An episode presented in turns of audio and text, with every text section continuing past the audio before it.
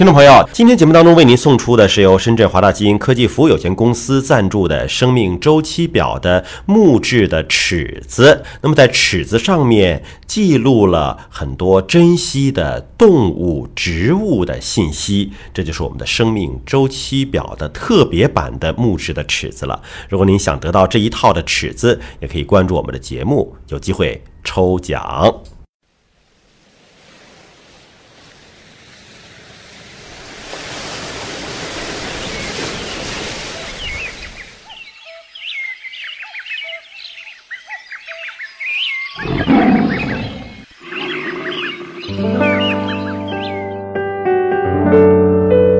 生命密码，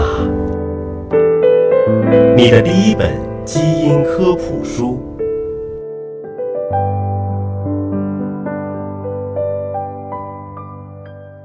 欢迎您关注今天的生命密码，我是向飞，为您请到的是华大基因的 CEO 尹烨老师。尹烨老师好，向飞同学好。今天我们聊一聊麻醉啊，这个全麻会不会变傻呢？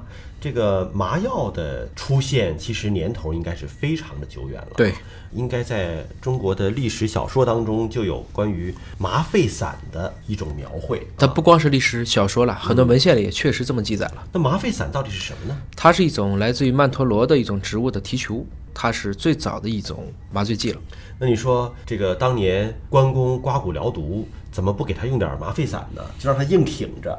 这个当年还有好多种说法哈，就假使这个成立了，他也可能还是遭受到了很大的损伤。中国是有麻沸散啊，后来在西方上出现了一种新的麻醉剂，叫做氯仿。嗯，氯仿是可以来止痛。据说呢，当年这个英国女王生孩子的时候还用过。她其实用了剖腹产。真正在医学界麻药的普及是在，或者说麻醉术的普及是在一八五零年之后。嗯，那它挽救的生命实际上是不计其数了，应该是非常非常多人都受益于此。对，但是在当年的这个英国女王的那个时代啊，这个氯仿的这个剂量啊，被控制的还不是特别的好。有的女性可能在生孩子过程当中，这个氯仿使用量过大了，就导致她人就过去了。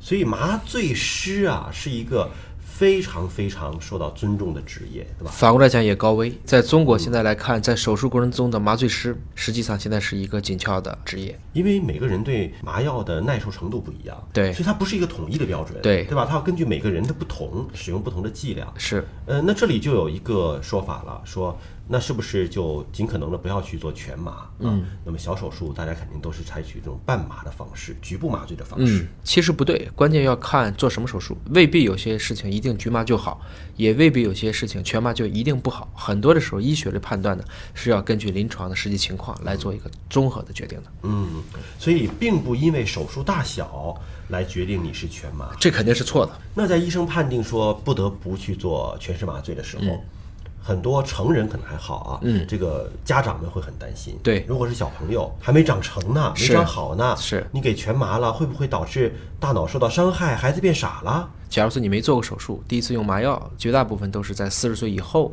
像要做无痛的直肠镜啊、无痛的胃镜这种情况下，就会对你施以全麻。全麻之后，你会觉得你睡过去了，醒了以后，你脑子里确实会有一段时间感觉记忆空白，反应变慢，所以大家都会担心全麻是不是对记忆真的会有一些不利的影响作用，特别是对于孩子来看。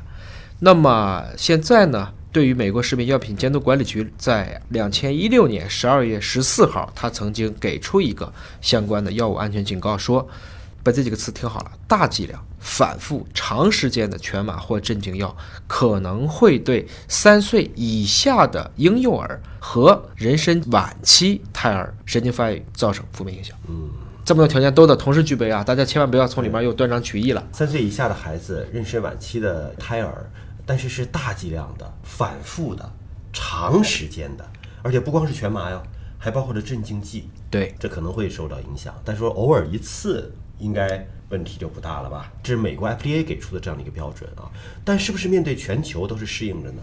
这个呢，很多人认为这就坐实了全麻会损伤神经系统，但实际上的情况要远比这个复杂，也有更多的证据来证明，其实，在澳大利亚的研究当中，七百二十二名婴儿做了一个全麻与局麻对儿童智力发育的影响，最后显示，出生二十六周以上的婴儿，在大约五十四分钟的全身麻醉手术长到两岁的时候，并没有证据发现它跟接受局麻的婴儿智力区低。所以反过来讲，它也间接证明了可能没有那么多的一个不利影响。那是不是也有一部分人群就天生不能够打麻药呢？对的，就像有些人天生也不能打疫苗是一样的，在临床上有一种特定的，应该是一种遗传病，我们称之为叫恶性高热，叫 MH。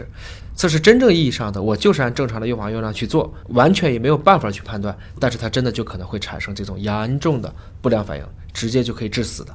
那么这部分的遗传原因现在还没有完全清楚，但是呢，科学家也正在努力，希望有一天我们可以更精准的使用我们的麻醉剂。好，感谢您关注今天的节目，了解更多生命科学知识，可以关注中信出版社出版的《生命密码》。